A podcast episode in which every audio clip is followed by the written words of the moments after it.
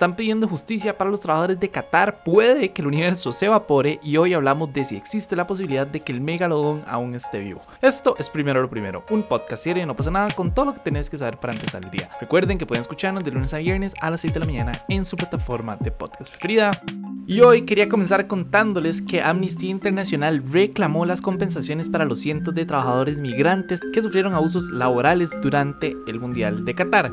Según la denuncia, a cientos de estos trabajadores se les sigue negando la justicia por los abusos que sufrieron a pesar de que se advirtió tanto a la FIFA como a Qatar de que se trataba de personas especialmente vulnerables a la explotación. Ellos publicaron un comunicado en el que se dice que los organizadores eran, y aquí quiero citar, perfectamente conscientes de los problemas, pero no adoptaron medidas adecuadas para proteger a los trabajadores e impedir abusos laborales predecibles en los lugares de celebración de la Copa, incluso después de que los trabajadores plantearan estas cuestiones directamente. O sea, lo que están diciendo es que los organizadores sabían, porque ya les habían dicho de manera directa que habían ciertos problemas, que habían ciertos abusos y al final pues tomaron la decisión de no hacer nada. Y es que a ver, ya han pasado seis meses desde que se concluyó el torneo y ni la FIFA ni Qatar han ofrecido algún tipo de programa de compensación. En realidad sí hay algunos, pero no son efectivos y no son equitativos tampoco en realidad las compensaciones que le están dando son miserables en comparación con lo que los obligaron a pasar. Nada más para que se hagan una idea, según Amnistía Internacional, la empresa Taser Security Services obligó a muchos de los trabajadores o a todos los trabajadores a pagar tarifas ilegales que iban entre los 200 y los 600 dólares para uno garantizar su contratación, o sea que ellos tienen que pagar para dejarse el puesto. También los obligaron a pagar los exámenes médicos, todas las pruebas de COVID y a pagar los papeleos que tengan que ver con antecedentes penales y todo eso. Y a todo esto hay que sumarle que según datos oficiales de las autoridades cataríes y de Gianni Infantino, que es el presidente de la FIFA, tres migrantes murieron durante las preparaciones del Mundial. Eso dicen ellos. Pero según un estudio de la revista Cardiology,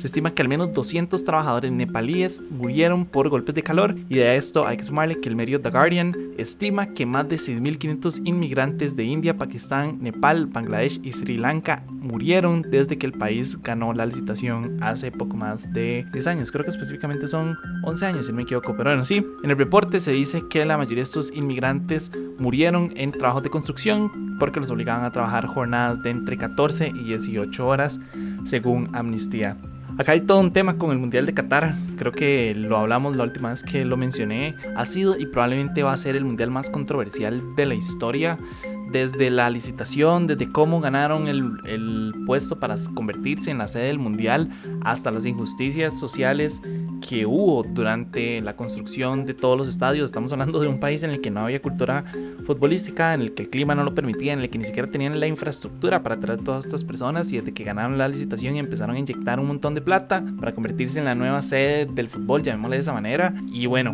mucha de esta mano de obra, para no decir que toda, proviene de migrantes o bueno, inmigrantes ilegales que los traían acá, no les daban las condiciones, no les daban la seguridad, muchísimos murieron. Y hay más de una ONG que ha salido en defensa de ellos y al final, como les estaba contando, no se les ha dado ningún tipo de reparación. Los programas que se han hecho para, no sé, darles como algún tipo de justicia, como les dije, son injustos, no son equitativos y lo que les dan es mínimo en comparación con lo que ellos dieron para construir toda la infraestructura necesaria para el mundial. Entonces, pues nada, si quieren enterarse un poquitito más en No pasa nada, bueno, en, en YouTube de No pasa nada, tenemos un video sobre como la historia detrás de la FIFA y detrás del, del Mundial de Qatar. Entonces pueden ir a y pueden ir a verlo, ahí hablamos del tema económico, hablamos del tema de la esclavitud, hablamos del tema de los derechos humanos, porque también, bueno, Qatar tenía un problema bastante grande de derechos humanos, entonces ahí se pueden enterar de todo. Pero bueno, en otros temas, alguna vez se han preguntado cómo va a finalizar el universo. Y es que yo creo que, a ver, para nadie es un secreto que el universo obviamente se va a acabar, en algún momento va a suceder y en realidad como van las cosas en los últimos años, di, pues cuidado y no es un poquitito antes de lo que pensamos. No mentira, estoy bromeando. Pero di, la realidad es que no estamos ni remotamente cerca de la fecha y pues también hay que entender que es algo inevitable. Pero algunas han preguntado cómo va a suceder. En realidad hay muchísimas teorías. Algunos dicen que va a ser congelado y que la vida va a morir y que ya todos los las estrellas se van a congelar, algunos que dicen que va a ser un tema de silencio, pero una de las teorías más reconocidas es la de la radiación de Hawking. Les voy a intentar explicar un poco, aquí hay demasiada ciencia de fondo, voy a saltármela, entonces les voy a explicar como por arriba de qué trata toda esta teoría. En 1974 Stephen Hawking propuso que en unos 10 a las 100 años, eso es el número 1 seguido de 100 ceros, el nacimiento de las estrellas se va a detener, las galaxias se van a oscurecer e incluso los agujeros negros se van a evaporar.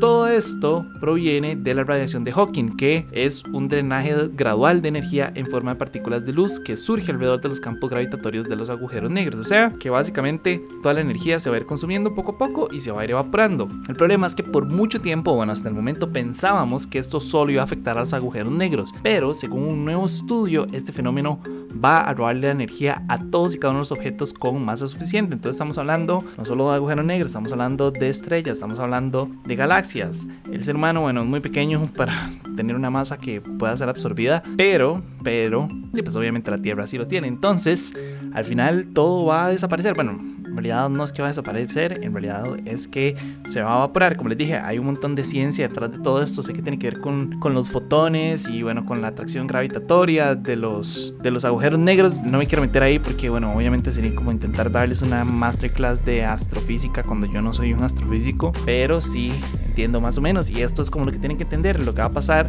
es que la energía se va a consumir al punto de que pues, la materia nada más se va a evaporar. Pero igual para cuando eso sea, los humanos no vamos a estar entonces, y probablemente no vamos a estar de aquí a los próximos 50 años, entonces, ni nada, buen brete, más, por lo menos, por lo menos nos garantizamos que no nos vamos a morir. Pero bueno, no importa, ya, demasiado trauma. Antes de pasar al último tema, nada más quiero recordarles que este podcast es gracias a ustedes y a sus suscripciones. Entonces, si quieren que podamos seguir haciendo este tipo de contenido, como siempre, la mejor forma de apoyarnos es a través de patreon.com/slash no pasa nada oficial. Y ahora, para cerrar, también quería hacer una dinámica un poco distinta. No sé si lo notaron, estoy intentando tocar temas como un poco diferentes, tirarles un par de preguntas. Entonces, quería hacerles otra pregunta. Y es que, a ver, creo que está muy de moda todo el tema de los megalodones y que la película y que no sé qué, y que los videos de YouTube y los de TikTok y así. Entonces, quería preguntarles, ¿alguna vez se han pues preguntado si será que aún pueda existir algún megalodón rondando los mares? Y es que a pesar de que pues, desaparecieron de los registros fósiles hace millones de años, aún hay muchísimos rumores que dicen que aún están vivos. Tal vez para darles como un poquitito de contexto, creo que todos saben que es un megalodón, pero si no, pues hace entre 20 y 3,6 millones de años, si no me equivoco, los megalodones eran pues el mayor depredador del océano, tenían longitudes de hasta 18 metros y los dientes eran tres veces más grandes que los del gran tiburón blanco. Y a pesar de que hay más de una cuenta de TikTok y más de una cuenta de YouTube que suben videos de supuestos megalodones y que están vivos y que no sé qué. En realidad,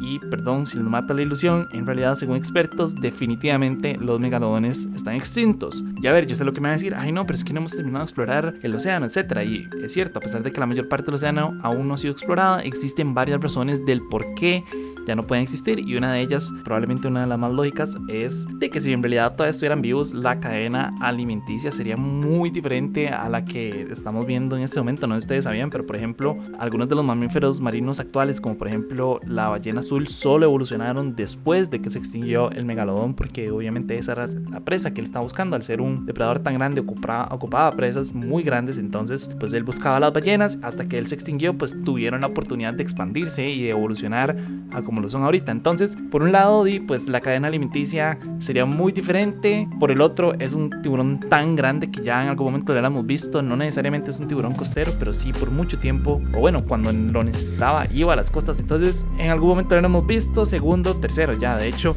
eh, la caza furtiva sería enfocada en matar megalodones. Creo que no sería ningún secreto para nadie. Y bueno, ya en algún momento, en algún lado, en algún mercado chino, en algún lado, hubiera salido un diente de megalodón, hubiera salido una aleta de megalodón. Y bueno, entonces ya tendríamos como pruebas de que realmente existe. Ahora, yo sé lo que están pensando. Y bueno, ¿y qué pasa con, por ejemplo, la fosa de las Marianas, que es el punto más bajo que hemos explorado hasta el momento? Pero, de nuevo, no es por matarles la ilusión, pero en realidad es muy poco probable que puedan sobrevivir a un entorno tan inhóspito.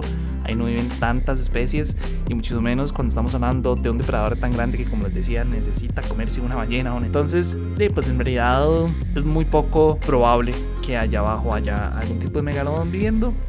Pero bueno, eso fue todo por hoy, viernes 16 de junio. Su apoyo hace posible primero lo primero. Recuerden que pueden apoyarnos en patreon.com slash no pasa nada oficial. Como siempre, suscríbanse al podcast para recibirlo todos los días. También nuestro boletín diario en nopasanada.com y nos pueden encontrar en YouTube, Instagram y TikTok. Y para los que nos están escuchando por Spotify, el poll de hoy es, ¿ustedes creen que haya animales extintos, entre comillas, escondiéndose en algún lado? Sí o no. Por ejemplo, el dodo. Tal vez por allá haya algún dodo. Yo les voy a contar un secreto no me voy a meter mucho en el tema, pero yo soy un fiel defensor de que pie grande existe. Me parece muy loco que en todas las culturas haya una especie que se refieran al pie grande, entonces yo realmente creo que probablemente es algún simio eh, prehistórico que sobrevivió y está ahí metido en una cueva. De hecho, hay un video de los desconocidos en el que hablamos de eso, creo que se llama como criaturas mitológicas, pero yo definitivamente soy un defensor de que, de que bueno, si el Yeti, el Yeren, Pie Grande, el Sasquatch existe y por el otro lado también soy súper defensor de que las serpientes gigantes existen. Entonces, nada más, si quieren ir a ver esos videos, ahí están en,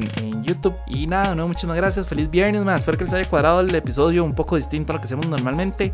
Ahí me dejan en los comentarios si les interesa que, que lo sigamos siendo ese tipo o no. Y nada, pues disfruten el fin de semana y me escuchan el lunes. Chao.